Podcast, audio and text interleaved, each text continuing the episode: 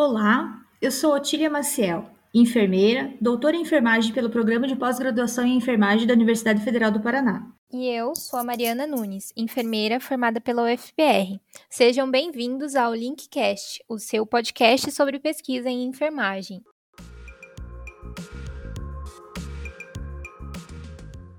Atualmente, no Brasil, há mais de 36 milhões de hipertensos. Devido à fisiopatologia da doença e aos medicamentos utilizados no tratamento, eles compõem um dos grupos de risco para desenvolverem complicações da infecção pelo coronavírus. Como a tecnologia pode ajudar a manter o acompanhamento desse grupo de usuários no período de pandemia? Hoje iremos entrevistar a enfermeira doutora Deise Neri da Silva Correia, autora do artigo Teleorientação a hipertensos resistentes durante a pandemia por Covid, uma ação inovadora na enfermagem, publicado na revista Enfermagem em Foco em junho de 2020. A enfermeira Daisy é doutora em Ciências Cardiovasculares pela Faculdade de Medicina da Universidade Federal Fluminense, mestre pela Escola de Enfermagem Ana Neri da UFRJ, especialista em cirurgia cardíaca e em administração hospitalar, e também vale lembrar que a doutora Daisy fez um sanduíche na York University no Canadá. Atualmente é docente da graduação e pós-graduação na Universidade Federal Fluminense, além de pesquisadora e líder do grupo Enfermagem e Pesquisa em Hipertensão Arterial Sistêmica, GPAS UF. Seja muito bem-vinda, professora, e muito obrigada pela sua participação aqui no Linkcast. Bem, eu gostaria de iniciar agradecendo o convite dizer que para mim é um prazer. O grupo de pesquisa, o GPAS UF, da Universidade Federal Fluminense, né, o qual eu tenho a liderança, ele é um grupo que faz parte de um núcleo multidisciplinar, que seria o NUPAS, que seria o Núcleo de Pesquisa em Hipertensão Arterial Sistêmica, que é um núcleo criado em 2018, no final de 2018, e que agrega, além da enfermagem, especificamente a mim, a um médico, professor doutor Ronaldo Gismonte, a nutricionista professora Grazielli, e esse foi um grupo que surgiu em 2018. Então, dizer que assim para mim é um grande prazer estar aqui para a gente conversar um pouco sobre o tema. Prazer é todo nosso, professora. Então, vamos começar a discussão do artigo. A primeira pergunta é o seguinte: vocês citam que o acompanhamento aos hipertensos se deu dentro das ações de um projeto de extensão da universidade chamado Abordagem Multidisciplinar na Hipertensão Resistente. Queria que você contasse um pouquinho de como que surgiu esse projeto.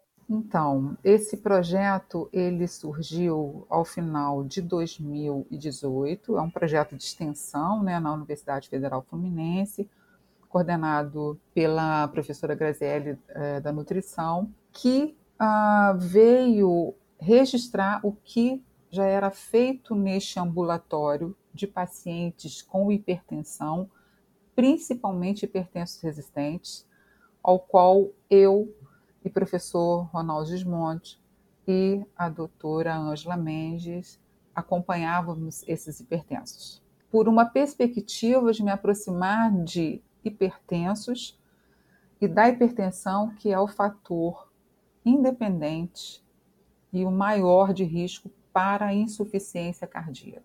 Então, em 2017, eu me aproximei desse ambulatório e lá venho desenvolvendo, então, praticamente né, quase cinco anos, essa aproximação com os hipertensos.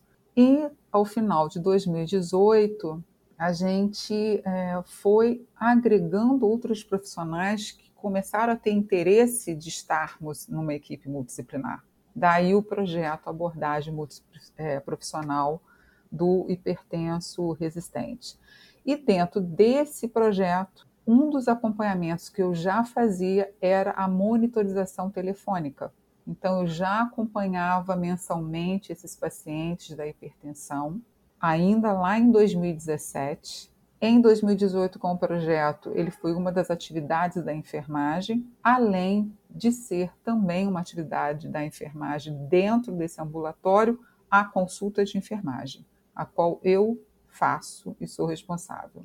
Então, é, existe uma agenda de atendimento onde eu faço a consulta de enfermagem e fazia já a questão da monitorização telefônica e também proporcionava aproximação é, e proporciono né, a aproximação dos alunos da graduação de pós-graduação para junto desse paciente. Então, assim, quando o hospital me, me permitiu, digamos assim, né, a questão da consulta junto a esses pacientes, nós fomos criando uma lógica dessa consulta e outros profissionais vendo sendo agregados à questão da consulta. Hoje nós temos farmacêutico também nesse grupo multiprofissional.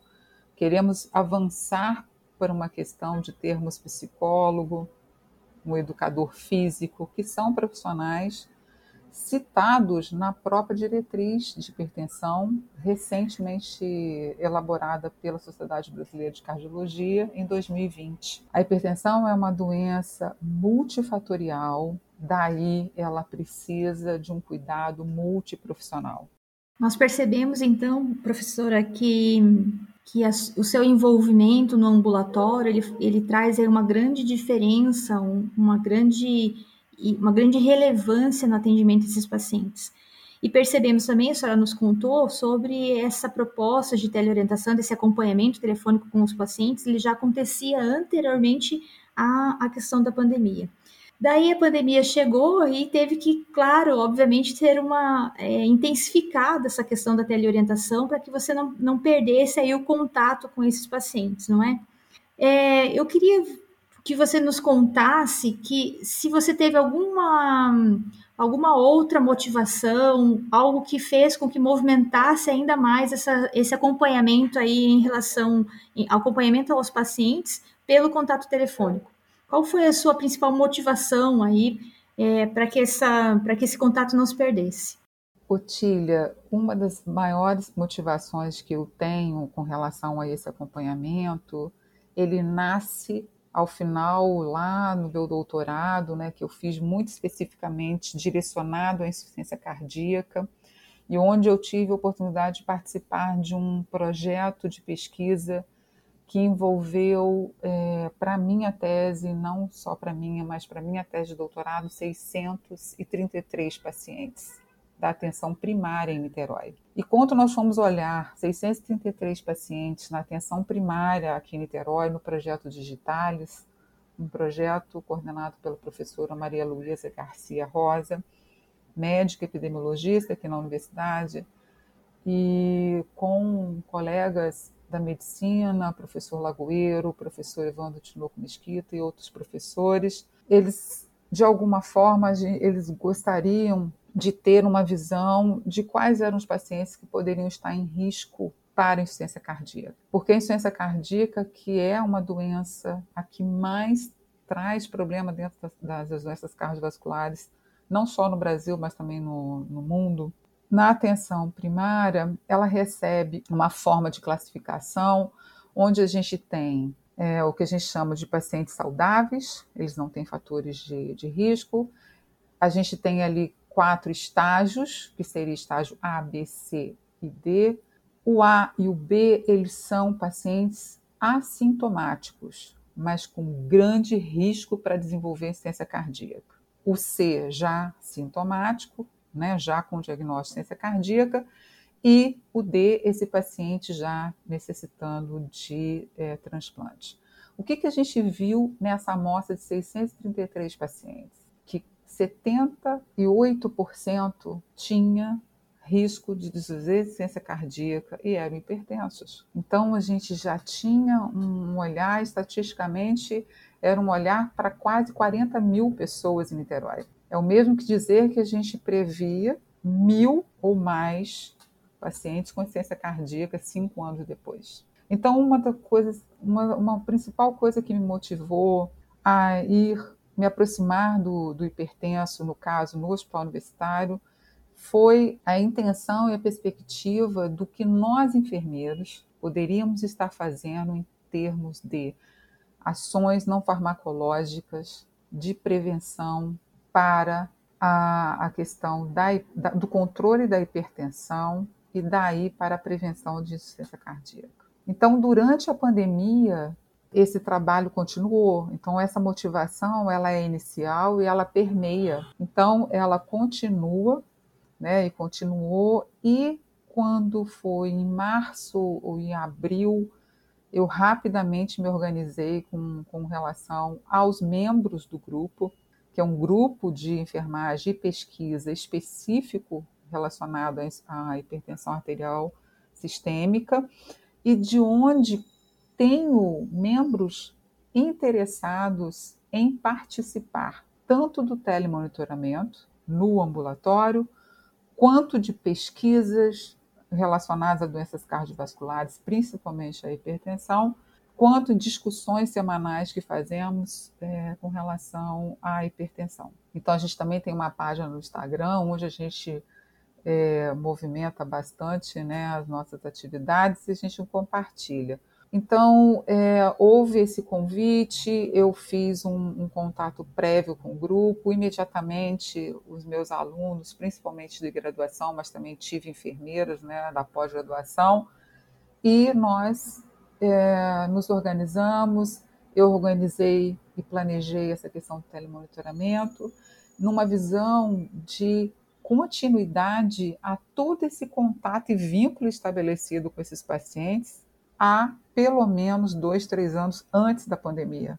Então eu já os conhecia todos e sabia de todos né, é, o que estava acontecendo. Então, assim, a gente teve efetivamente 12 meses ali de fato de acompanhamento é, mensal.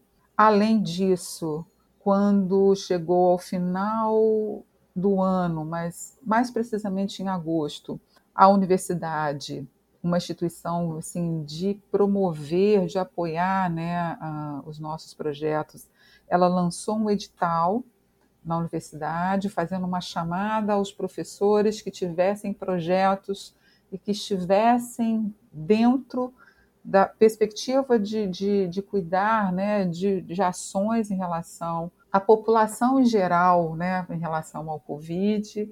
Eu submeti a minha proposta e submeti em formato de programa. E aí, nesse programa, além da teleorientação, que é essa que eu descrevo no artigo, eu também passei a fazer teleatendimento, porque os pacientes entravam em contato conosco pelo WhatsApp, e passamos a fazer teleconsulta.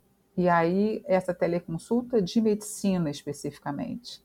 Então, nós fazíamos a teleorientação, nos colocamos à disposição enquanto teleatendimento, esses pacientes entrarem em contato conosco durante é, um tempo grande, continuam entrando em contato, e o professor Ronaldo Gismonte, ele se propôs e fez diversas teleconsultas numa forma da gente proteger uma população até então vulnerável para a questão da contaminação pela Covid-19.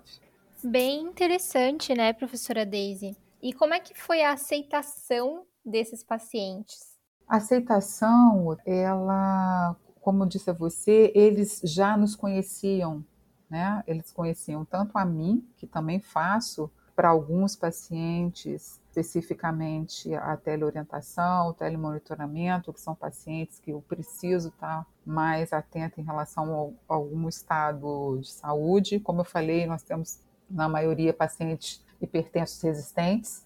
Então, eles tiveram uma ótima aceitação. E quando, é, em agosto, passou a ser também teleatendimento, eles também nos ligavam para falar de alguma coisa ou para nos atualizar ou mesmo até mesmo para conversar. Eles se sentiram muito isolados. Era um, um, sentimento, e é muito interessante que quando a gente lê o artigo um ano depois, quanta coisa a gente já ouviu falar, quanta coisa já foi discutida, quanta coisa ainda é uma incógnita, mas eram tantas incógnitas naquela época que lá eu coloquei isso no, no artigo. Eles diziam nos sentimentos, né? De tristeza, nós temos idosos que moram sozinhos. Então, é, essa teleorientação, ela além de ter sido uma questão dentro de um, de um, um olhar a princípio, de estado de saúde, ela também era no sentido de acolhimento. Então, mais do que uma teleorientação, eu coloquei como título do, do trabalho algo que talvez desse um, um, um, entender muito da questão técnica, né? mas dentro do artigo acho que dá para ver e os pacientes falavam muito conosco. Então, da mesma forma que no, no ambulatório. Professora Daisy, bem interessante essa tua experiência. Eu compartilho um pouco disso por conta que no início da pandemia, enquanto graduanda, fiz parte de um serviço de teleatendimento a pacientes de Covid.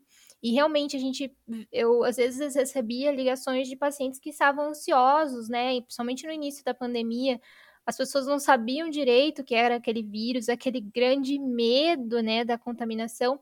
Então, às vezes, é, é um acolhimento que você, você tem que fazer, né? É você escutar e tentar, de alguma forma, como munido das suas informações científicas, tranquilizar aquele, aquele usuário. E a gente percebe, dentro da teleorientação, como a gente não está cara a cara com o paciente, que existem muitas barreiras nessa comunicação, nesse atendimento. Queria que você falasse um pouco das barreiras que vocês perceberam, tanto no, no período de pandemia, quanto é, durante todo esse período que estão realizando esse trabalho é, aí no Rio de Janeiro.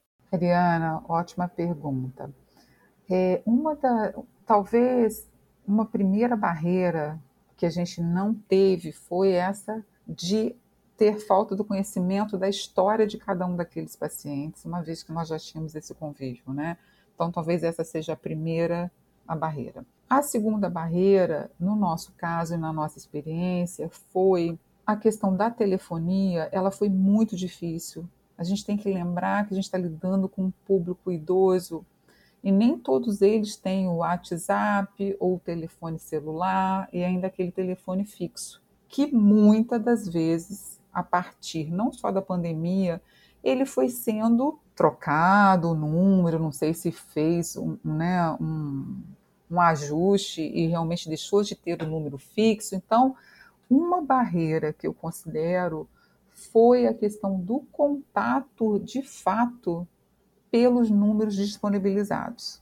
E ah, acredito né, que isso pode ter sido um, um, um, grande problema, mas mesmo assim, a gente, com o número que nós temos no ambulatório, a gente chegou próximo a 52%, é o que a gente tem mantido assim todo mês, né? agora aumentou um pouco, a gente foi para uns 68%. Né, de, de, de, contato, eles também começaram a nos procurar, porque eles já tinham esse, né, esses números, e atribuo, então, assim, a barreira apenas a questão do contato telefônico. A gente não teve barreiras no sentido de é, nos responder, atendimento de, de, de ligação, muitas das vezes, se não era feita, eles retornavam para a gente, já sabiam, né? Nessa organização que eu fiz em relação ao telemonitoramento, eu coloquei, não de forma aleatória, então, quem está fazendo o telemonitoramento que fez em abril para o paciente número tal, né, o paciente X, é o mesmo que está fazendo agora e fez no mês de julho. Então, já conhece o paciente de fato. Então, eu já conhecia todos esses pacientes e levei a todos a conhecer esses pacientes. Então, todo essa, essa, esse resultado desses contatos, o tempo todo sendo discutido com o Dr. Ronaldo, com a doutora Ângela, né, com a nutricionista, algumas coisas que passassem pelo, pela questão da discussão. Uma coisa que a enfermagem precisa aprender é que ela precisa criar vínculo. E o vínculo é criado pela questão da comunicação. Então, eu crio vínculo à medida que eu sei do que eu estou falando. Eu crio vínculo de confiança. Então eu preciso é, aprender, né? Que experiência, hein, professora? Então, você fez, já fazia essa teleorientação antes da pandemia, aí fez um, essa motivação, esse trabalho, ele se intensificou, se intensificou durante esse período que as pessoas ficaram isoladas, sem a condição de estarem presentes ali na consulta de enfermagem, na consulta multiprofissional, e nós percebemos o quanto isso é um diferencial, o quanto a criação do vínculo com o profissional faz com que ele tenha confiança, faz com que a abertura dele, a conversa dele seja uma conversa sincera, expondo realmente ali as suas dores, né, as suas preocupações e seus sentimentos. E esse momento de pandemia nos deixou assim muito isolados, o psicológico de todo mundo ficou muito abalado. Então, ter alguém que ligasse para você e esse alguém conhece da sua história, isso é fundamental. E é mais um, um grande aprendizado que nós temos aqui com essa discussão desse artigo. Então, estou muito feliz por isso. Quero saber, professora, é, aproveitar que estamos aqui nessa, nessa discussão, se a senhora nos apresentou no artigo uma, um guia, né? Essa teleorientação ela foi guiada. Então, eu quero te perguntar, isso aconteceu lá em abril de 2020, né? Quando você coletou esses dados, esses dados iniciais, para fazer então essa, esse relato. E nós passamos um ano, mais de um ano aí nessa vivência de pandemia, com ondas, com, com um número elevado de mortes, um número elevado de pessoas é, contaminadas, com sintomas diversos, né? E os hipertensos, sim, sofrendo aí um grande impacto em relação a essa situação pela, pela gravidade da hipertensão, então associada então à questão do Covid se você fizesse novamente, repetisse essa, essa proposta, como foi no relato de experiência que você nos apresentou, esse guia seria alterado em algum momento, em alguma, alguma parte desse guia você iria completar, retirar? O que, que você nos diz, então, dessa, dessa, dessa orientação guiada, essa estrutura que você proporcionou aí para que as pessoas, os profissionais entrassem em contato com os seus pacientes?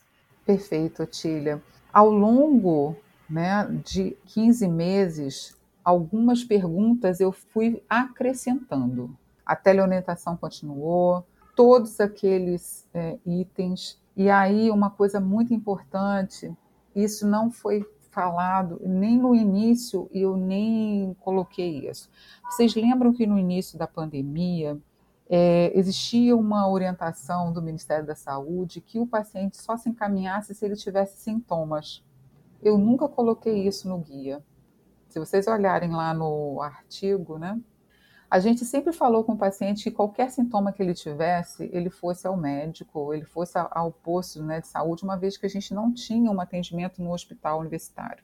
Mas a gente deixou muito claro de que se eles precisassem de algum tipo de orientação e que fosse possível esse atendimento no hospital universitário, eles teriam tranquilidade que eles seriam atendidos, e assim foi feito.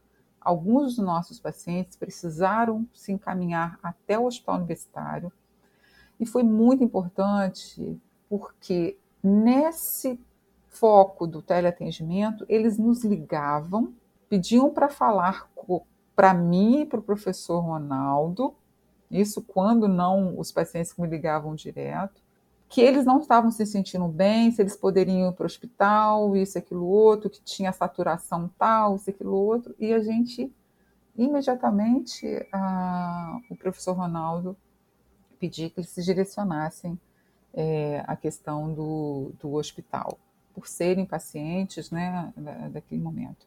Então, assim, o guia, eu acrescentei mais é, informações, principalmente da questão da vacinação, é para continuar fazendo uso né, da questão da máscara, né, todas essas, essas informações. E também a gente foi acrescentando ao longo do tempo que é para procurar o hospital em qualquer situação. Uma outra coisa que eu acrescentei também foi com relação ao receituário. Vocês talvez tenham ouvido essa informação, a receita ela passou a ter uma validade maior. Então, ela deixou de ser talvez três meses, passou para seis meses, algumas coisas, só que tinha algumas receitas que tinham alguns medicamentos que, com o tempo, elas precisavam ser reajustadas em dose. Nesse momento, o professor Ronaldo Gismonte entrava em contato por teleconsulta e fazia e enviava logo em seguida online pelo WhatsApp do, do, do paciente, para que ele não tivesse né, uma dificuldade na aquisição é, de medicamento. E assim, uma coisa que aí eu quero destacar, muito difícil a gente ouvir de um idoso de que não tem como ele fazer distanciamento, porque ele mora sozinho, ele tem que ir no mercado, ele vai ter que ir realmente no, no pronto-socorro.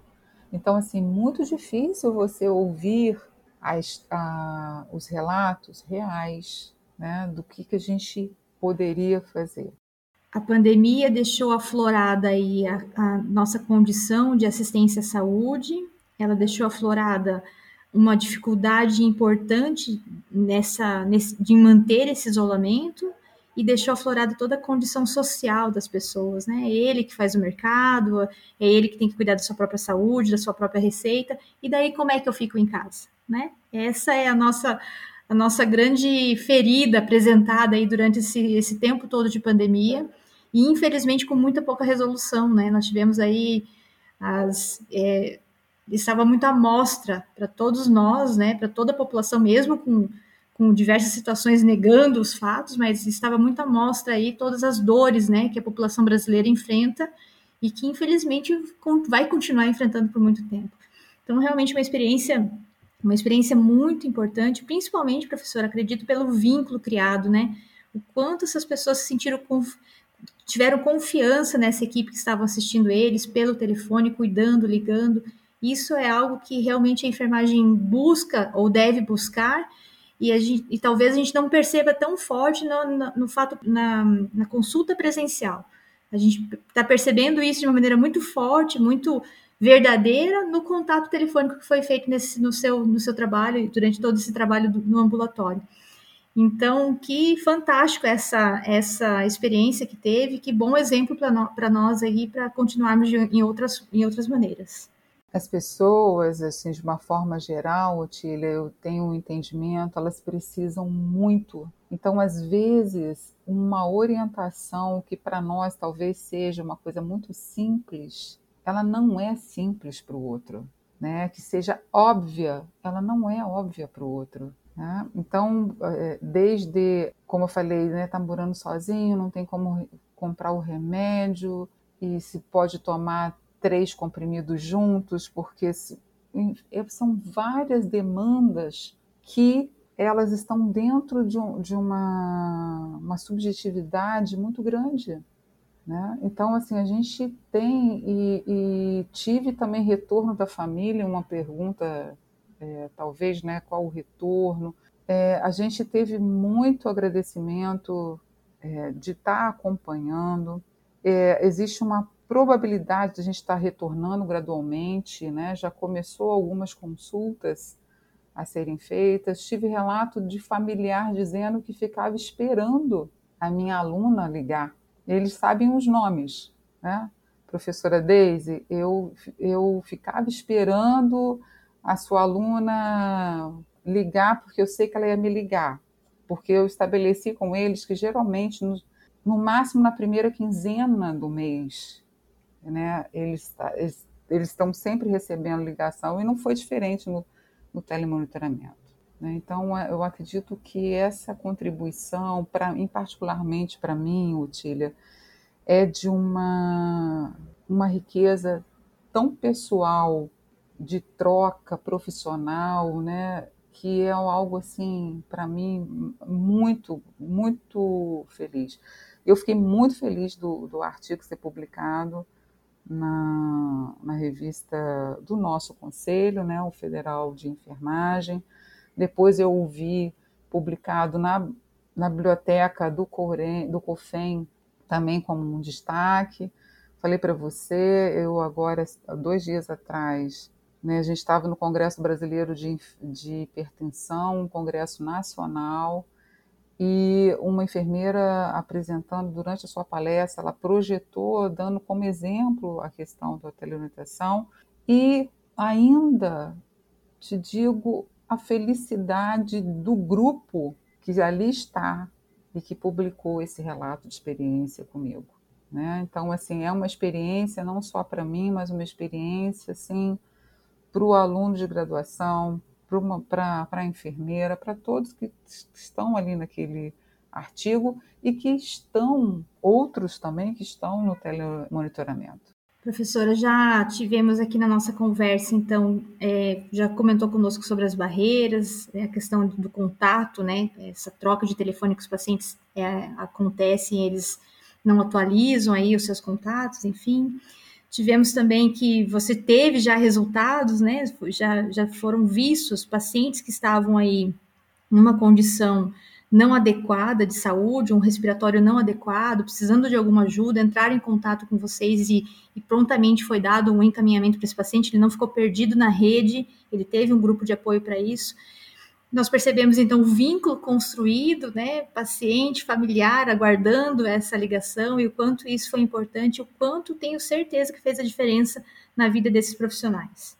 E nós estamos enxergando aí os, os benefícios para o paciente, para o paciente, os benefícios, inclusive, para a rede de assistência, né? Porque quando um paciente hipertenso agrava e ele não está no tempo adequado atendido, ele vai ficar muito mais grave, dando um custo aí de saúde muito maior do que quando bem orientado, quando bem acompanhado. Então, um trabalho que faz uma grande diferença desde o microambiente até o macroambiente, que seria aí os sistemas de saúde. Então, isso é fundamental. Você vislumbra aí, você acha que, acredita que essa aplicação da teleorientação, ela, ela seja uma estratégia para outros cenários da enfermagem? Eu também acrescento nessa pergunta da Otília, é, como o projeto de vocês já é tão concreto, né? Já há alguns anos que vocês fazem esse acompanhamento telefônico, quais dicas que vocês dão, o caminho das pedras para outros enfermeiros que queiram implementar, outras equipes, esse acompanhamento telefônico? Então, assim, no intuito da gente vislumbrar né, a aplicação em outros cenários, eu acredito que seja em qualquer cenário, partindo do princípio do enfermeiro consciente de que ele precisa criar vínculo. Eu gostaria que o, o paciente que fosse de qualquer outra área, né, dissesse assim, bem, a minha enfermeira é a professora Daisy. Eu acho que isso está faltando. Da mesma forma que nós, enquanto cidadãs aqui, né, Otília, Mariana, Daisy, a gente tem, eu tenho o meu médico, eu tenho o meu dentista, mas a gente tem um nosso enfermeiro. Então, eu acho que a gente tem que vislumbrar partindo do princípio de que o enfermeiro precisa criar vínculo para que ele seja identificado como um profissional de fato que está ali para cuidar. Então, esta visão de vínculo, eu acredito que isso seja fundamental. Por quê? Da assistência para agora, para a docência, e eu falo isso muito com os meus alunos.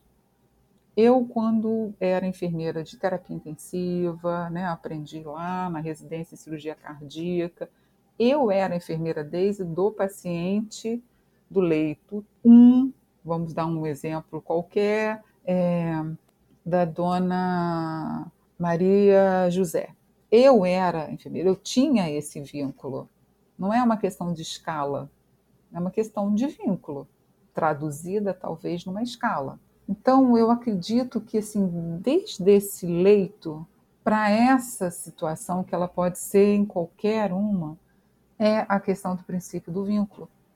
E a gente só cria vínculo com uma comunicação, porque é nessa comunicação que traduz conhecimento, traduz postura, então, Mariana, respondendo, eu acho que as estratégias estão dentro de como criar esse vínculo.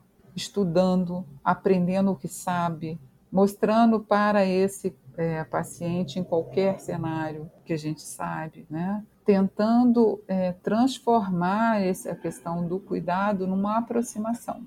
Eu acho que a gente trabalha muito na enfermagem, e aí eu, de uma forma assim bem geral, ao contrário, afastando. Exemplo simples: chega alguém e fala assim, eu gostaria de falar com o um enfermeiro, porque talvez as pessoas partam sempre do princípio que já vem um problema. Que bom! Se é para eu resolver e é comigo para eu resolver o problema, eu tenho que resolver o problema. É o contrário, né? E aí as pessoas estão, olha, isso não é comigo. Eu vou pedir para você falar com o profissional X. Isso a gente tem que ter ônus e bônus, como se diz, né? O problema, se é um problema de enfermagem, quem tem que resolver é o enfermeiro. Então, eu acredito que seja nas pequenas coisas. Eu acho que a estratégia ela está baseada em vínculo verdadeiro com todas as coisas que se criam um vínculo, com conhecimento, honestidade, com ética, com interesse, e é isso. Com certeza, né, professora? A gente sempre esbarra na questão do vínculo e na questão da comunicação. Agora, voltando à questão do artigo, como um relato de experiência, né? A senhora teria alguma dica para os pesquisadores que estão desenvolvendo relatos de experiência também sobre a prática profissional no quesito da publicação? Você diz no, no incentivo da publicação, Mariana, isso, na questão do, do incentivo à publicação, na questão de, às vezes, como estruturar o relato de experiência, tem alguma revista que de repente se volte mais para isso, alguma dica nesse sentido para os pesquisadores mesmo, e para os próprios enfermeiros que às vezes estão na prática profissional e querem divulgar as experiências. Olha, eu acredito que o relato de experiência ah, dentro dessa publicação científica muito severa que cada vez temos, né, para a questão de ensaios clínicos randomizados, para pesquisas mais robustas, eu acredito que o relato de experiência ele passou a ser talvez um tipo de publicação de pouco interesse né, da questão é, dos periódicos.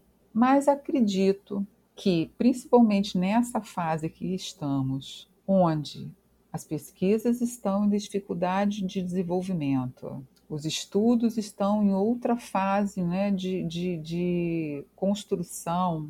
Eu acredito que os, os relatos de experiência eles devam vir a serem aceitos como uma publicação e mais valorizados como uma publicação, né? Então, ele não segue, teoricamente, esse incentivo dessa pesquisa robusta, mas ele segue um, um, enquanto componente, enquanto uma história até de enfermagem, algo que a gente não tem como escrever de outra forma. Né? Não é porque a pesquisa não tem ABC de que ele é menos valoroso né, em relação de uma publicação. Então, acho que tem que haver uma questão de incentivo.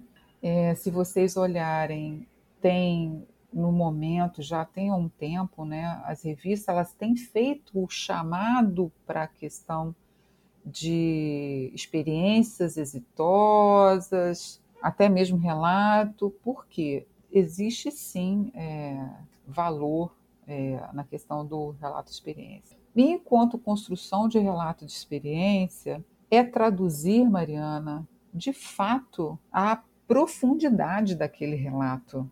Relato de experiência, ao meu ver, ele não é apenas identificação de algumas coisas que foram feitas, mas é de fato a profundidade do, de que maneira foi feito. Não, então esse é um aspecto que eu destaco para a questão do, do relato de experiência. O relato de experiência, professora, eu concordo muito assim nessa questão da profundidade, né? Não é você elencar os passos que você percorreu, mas sim o quanto você movimentou aquela equipe, movimentou é, a vida da instituição e assim por diante. E é realmente uma reflexão dessa nossa prática assistencial, né? Então, vamos começar refletindo a nossa prática, né? Vamos aprofundar nessa reflexão e daí sim desenvolver estudos aí mais robustos que vão estar acompanhando, complementando e divulgando realmente a nossa prática profissional, que é, que é tão, tão importante para a sociedade, né? O vínculo criado faz com que todos nós, os enfermeiros que se apresentaram nesse estudo, que continuam trabalhando nesse projeto sensacional, sejam realmente reconhecidos na sociedade, né? Então é sim a minha enfermeira, a enfermeira que eu quero, a enfermeira que cuida de mim, que, que está me ligando, que me conhece principalmente, né? E a confiança, como nós já destacamos aqui durante nossa, nossa entrevista, nossa conversa. Então, para finalizar a sua entrevista, nós agradecemos imensamente pela sua participação no nosso podcast, a intervenção que vocês realizaram durante a pandemia e realizam já há tanto tempo é de extrema relevância considerando o risco ao qual os usuários estão expostos e também a epidemiologia da hipertensão arterial. Com certeza vai inspirar os nossos ouvintes a criarem novas estratégias de monitoramento e eu queria também que na sua despedida você divulgasse a página de vocês do projeto ou, e do grupo de pesquisa, porque com certeza outros enfermeiros vão querer seguir e acompanhar o trabalho de vocês. Mariana, obrigada. Então, a página nossa do Instagram é uf. Com relação ao projeto de extensão, ele é um projeto de extensão dentro do, do e lá nesse projeto ele ainda é como monitorização telefônica. E esse projeto da, da UF, ele fica dentro da nossa Pró-Reitoria de Pesquisa, Extensão e Graduação, que é o edital 004 é, dessas três pró-reitorias. Então, três pró-reitorias se uniram para lançar esse edital para que projetos diversos, não só de pesquisa, mas de extensão e ensino, pudessem se aproximar da população por nossos projetos. Então, assim, é também para mim muito gratificante, né, a visibilidade e o apoio da universidade. E em breve vocês também vão ter, até no meu Lattes, né, é, a questão de projetos de pesquisas que vêm é, à frente com relação ao telemonitoramento né, e o atendimento. É, e ainda gostaria de agradecer carinhosamente a todos os voluntários, né, alunos da graduação e pós-graduação presentes nesse telemonitoramento, onde foi feita a teleorientação aos hipertensos resistentes, é, iniciando pela Ana Carolina Pimentel, a Luana Barce, Alessandra Guimarães, o João Vitor França, a Raquel Ravone, a Monique Brito, a Calisa Costa, Valeriana Rodrigues, Natália Machado, a Natália Salazar, a Raquel Sandi, o Yuri Gomes, Beatriz França, que atualmente fazem parte é, do grupo de telemonitoramento e ainda também ao professor doutor Ronaldo Gismonte e à doutora Ângela Mendes. Então, eu quero assim agradecer imensamente. Eu disse é, a vocês o quanto isso me fazia feliz, esse tipo de convite, é, e o quanto traduzia uma satisfação de ter a visibilidade do, do artigo e o quanto isso pode estar estimulando outras pessoas a estarem fazendo é, junto a outro é, tipo né, de, de paciente, de pessoa, né, não de paciente, né, mas assim de pessoa que tenha uma doença crônica, parabenizá-las pelo projeto né, do podcast, porque também vai ter um alcance grande com relação às ações da enfermagem que muitas das vezes não são descritas e são inúmeras aí no nosso Brasil. Eu acho que isso é importante. Então, acredito que eu possa estar estimulando tanto para a questão da, do telemonitoramento, da teleorientação ou da própria teleconsulta, quanto também para que as pessoas estejam descrevendo as suas é, experiências dentro da enfermagem. Muito obrigada. Estamos aqui com o nosso coração batendo forte, né? Estamos todos aqui motivadas. Foi sensacional, foi excelente a sua troca de experiência conosco e somos muito mesmo, muito agradecidas pela sua parceria, pela sua humildade em dividir tanto conhecimento conosco e com todos aí, com todos os nossos ouvintes. Então, pessoal, esse foi o nosso episódio de hoje, uma ideia inovadora para manter o acompanhamento de pessoas com condições crônicas durante a pandemia e depois da pandemia, para que a gente continue mantendo esse vínculo tão importante para os nossos pacientes, para as, para as pessoas que cuidamos e também tão importante para a nossa profissão e para que a gente seja cada vez mais reconhecido e valorizado aí na nossa querida enfermagem. Esperamos que todos tenham gostado. Não deixe de nos acompanhar no nosso Instagram, arroba enfermagem, e vejam então os nossos posts, os nossos conteúdos, que vão, que tendem aí a ajudar vocês na vida acadêmica, na vida científica, tornando-a um pouco mais descomplicada, mas sem perder o rigor científico. Até a próxima, pessoal!